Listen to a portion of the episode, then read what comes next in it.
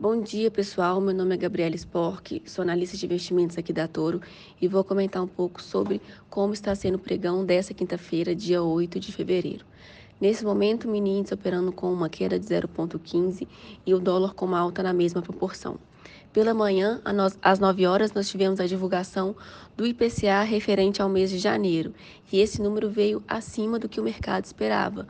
O mercado esperava um, uma, uma inflação em torno de 0,34 e veio 0,42, tendo acumulado no ano de 4,51.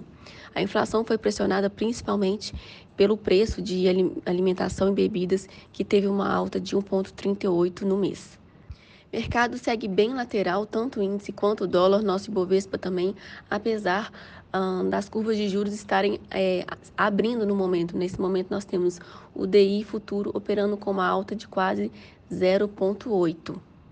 Olhando para a agenda do dia, nós temos agora 10h30 a divulgação dos pedidos iniciais por seguro-desemprego nos Estados Unidos, dado semanal, e é esperado por volta de 221 mil novos pedidos.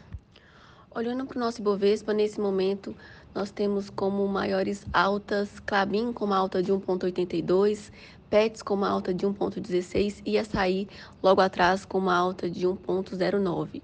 Na ponta contrária, temos TOTS com uma queda de mais de 9%, MRV com uma, com uma queda de 4,59% e Grupo Casa Bahia com uma, com uma queda de 4,56%. Dando continuidade à temporada de balanço, nós temos hoje o último bancão de, é, divulgando seu resultado, Banco do Brasil, que irá divulgar o resultado pós-fechamento e também temos é, resultado. Além disso, também teremos a divulgação da prévia operacional de Petrobras, também pós-fechamento de mercado. Bom, esses são os destaques dessa manhã. Desejo a todos bons investimentos.